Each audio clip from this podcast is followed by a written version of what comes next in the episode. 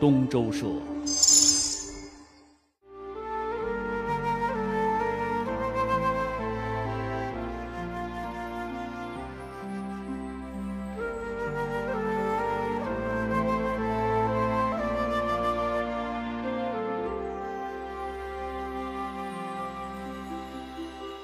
在咱们中国戏曲当中啊，一直以来呢，都有一种跨越自身性别藩篱，由男性来演绎女性形象的艺术表现形式啊，我们称之为什么呢？叫做男旦。旦角呢本来是女生嘛，但是它多是由男生来扮演。你比如说像梅兰芳啊、啊程砚秋、尚小云、荀慧生这些大家，他都是非常有名的男旦演员啊。其实，在传统的戏剧演绎当中，女性她始终是没有机会登台演出的。那所以在很长一段历史过程当中，它只有男生来扮演，就是男旦这个行业，也就自然也就催生出来了。据说这个很早啊，在汉代就有了这样一个状况。那么这一局面实际上是到了清末才被打破的。我不知道这跟慈禧太后喜欢看戏有没有关系啊？因为到了清末之后，才陆续在戏剧舞台上看见有女性的演员参加演出了。好，那么今天的和美金堂，我们就来跟各位介绍一位中国戏剧史上的著名的男旦。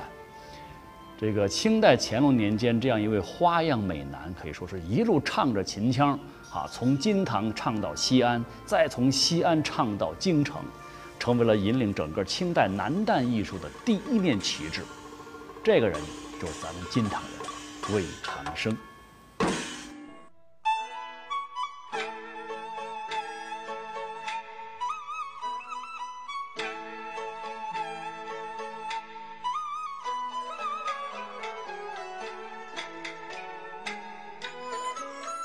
魏长生的这名气可能没有像梅兰芳啊、程砚秋这些人这大腕的名气那么大，甚至现在很多年轻人完全都不知道他了，被后人遗忘。他曾经那种巨大的影响，可以说是随着岁月的流逝而消失的无影无踪。但是如果说你了解中国戏剧史，或者说是你喜欢对中国的戏剧表演艺术进行一个研究的话，那么魏长生绝对是你绕不开的一个人。这个魏长生，他是咱们金堂的秀水乡的人啊，也就是现在的城乡镇人了。他出生在乾隆九年，哎，就是一七四四年。魏长生其实小时候啊，家里很穷，那父亲又死得早，家里就全靠母亲一个人做一些零活啊，勉强的维持一些生计。他自己呢，有时候跑到那个金堂的秀川书院啊，去当杂役，就是打打杂工吧，挣点零花钱，贴补一下家用。哎，不过魏长生他从小有一爱好，就特喜欢去金堂北街那个三圣宫，也就是当时的陕西会馆的所在地，去干嘛呢？去听秦腔，去学秦腔。十三岁那年，那个戏班子的班主啊，就看哎，魏长生这孩子嗓子条件非常不错，而且人又长得漂亮，还挺聪慧的，然后就带他去这个秦腔的故乡西安，就想哎，能不能？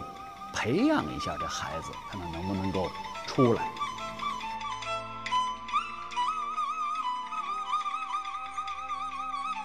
这儿有个小问题，就是为什么魏长生？你看他在金堂啊，四川人，他为什么不学川剧，而跑去学什么秦腔呢？哎，这个可能就跟当时啊，整个四川的这种社会大背景有关系。清初的时候，你看湖广填四川之后啊，各地的移民呐，包括移民这种文化，也逐渐进入到四川来。所以当时的四川戏曲界呀，可以说是最具多样性和最具包容性的，唱什么的都有，听什么的都有。你比如说，包括乐曲呀、呃昆曲呀，还有这个川戏、秦腔等等，都有它的市场，特别包容。那么来自陕西这个秦腔，这个你知道它的。豪很豪放是吧？而且质朴高亢激昂，很多这个当地的这些移民都特别喜欢它，所以有人就总结了这个戏曲它有几个大的特点。你比如说京剧是靠唱，川剧呢是靠叫，而秦腔就靠吼了。这个秦腔来自啊黄土高原那种宽音大嗓，非常粗犷的一种表达形式，有时候还显得悲凉，显得就荡气回肠，听上去还挺过瘾的。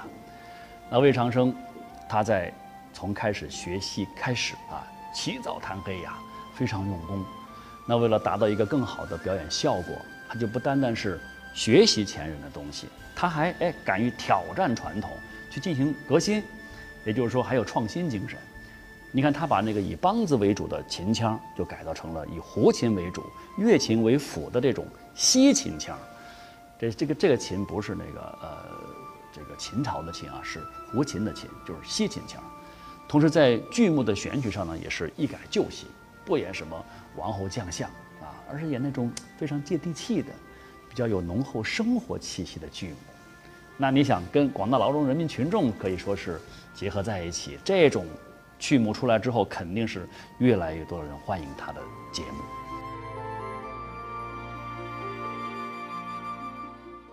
啊，到了一七七四年，这时候差不多魏长生都学戏快二十年了，这个时候就决定了带着自己已经在啊陕西地区小有名气的戏班子进京闯荡。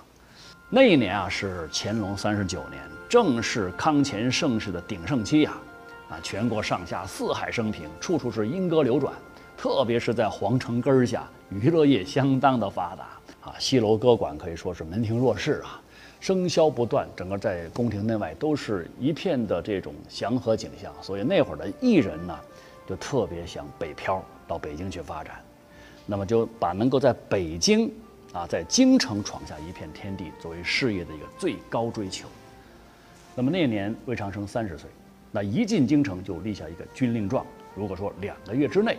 没有把戏班子他们的声誉和钱赚回来，那么就甘愿受罚。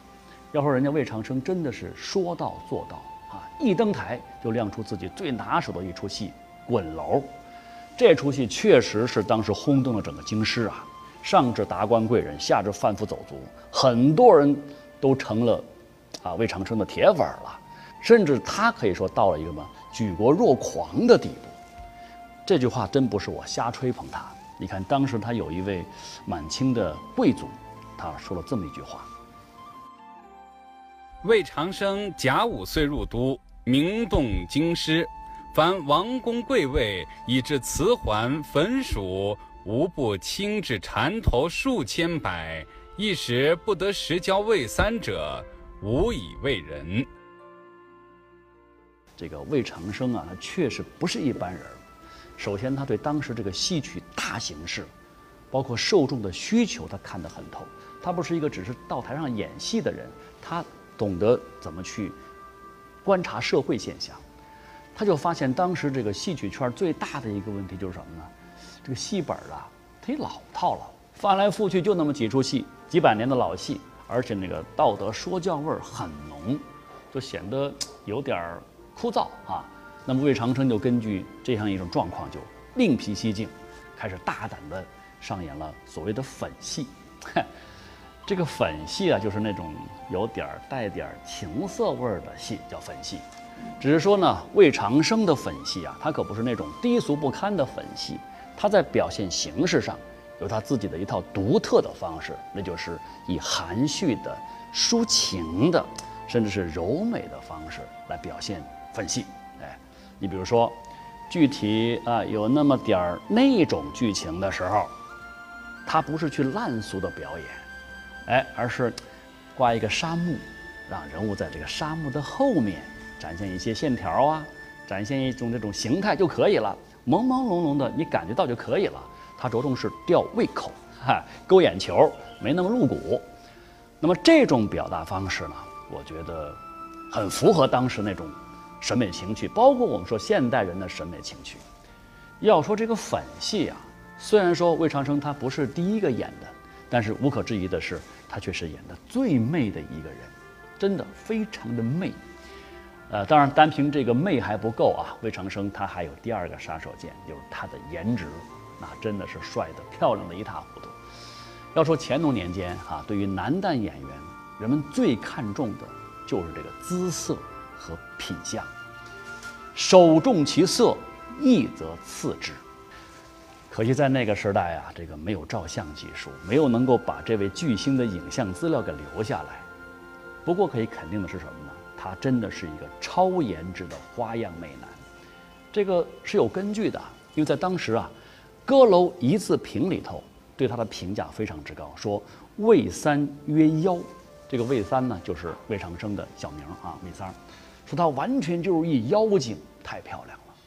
那有一本这个记录清代梨园往事的《日下看花记》，就对魏长生的评价可以说是耐人寻味。自魏三擅场后，不其舞者，公平言笑，极言尽致。很难想象啊，一个男人被说成是极言尽致啊，呃，这就是说他的美态，他的那种仪表是展现到了一种极致之美，太漂亮了。可见魏长生已经成了那个时代戏迷心目当中的性感男单偶像。不过，如果呢你把魏长生的走红啊，仅仅是归结于他敢于去演粉戏或者他的颜值高，那你真的把这魏长生给想简单了。他还有更绝的一招。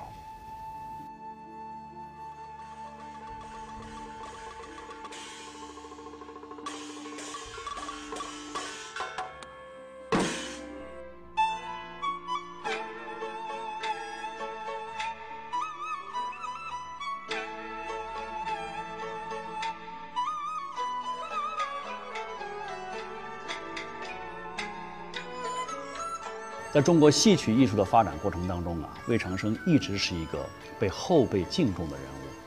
他是那种色艺双绝的演员啊，色艺双绝，真的，他对中国戏剧的表演的贡献是很大的。你比如说，他有一门绝活叫撬功，这个撬呢就是跷跷板那个撬，影响非常广泛。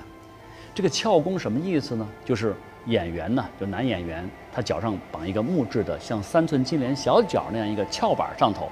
就模仿古代的妇女行走啊那种仪态，婀娜多姿，就把女性的柔美的姿态展现无余。这种功夫啊，好看是好看，但是呢，它也是戏曲所有艺能行当当中最难习练也最不容易做好的一门功课。那么魏长生当年他就是凭着这么一个绝活啊，成功的让男旦的扮相和形体之美达到了一个前所未有的境界。据说魏长生呢是第一个把撬功带进北京城的人，哎，他这一大招一放出来，立马是风靡京城啊。后来还影响了很多人，那你比如像这个京剧的四大名旦的荀派创始人荀慧生，还有咱们川剧的名旦啊杨友鹤等等，他们的这个踩撬功夫啊都是非常深厚的，其实都是从这个魏长生那儿学过来的。甚至连乾隆皇帝和他的爱妃呀，也曾经专门是乔装打扮出宫。来看魏长生的这个演戏，据说还把他认作干女儿，因为他是这个男扮女装嘛。这事儿我当然是不相信了啊！但当时民间的老百姓，我想他们应该是相信的。你看后来民间就尊称魏长生为什么呢？叫魏皇姑。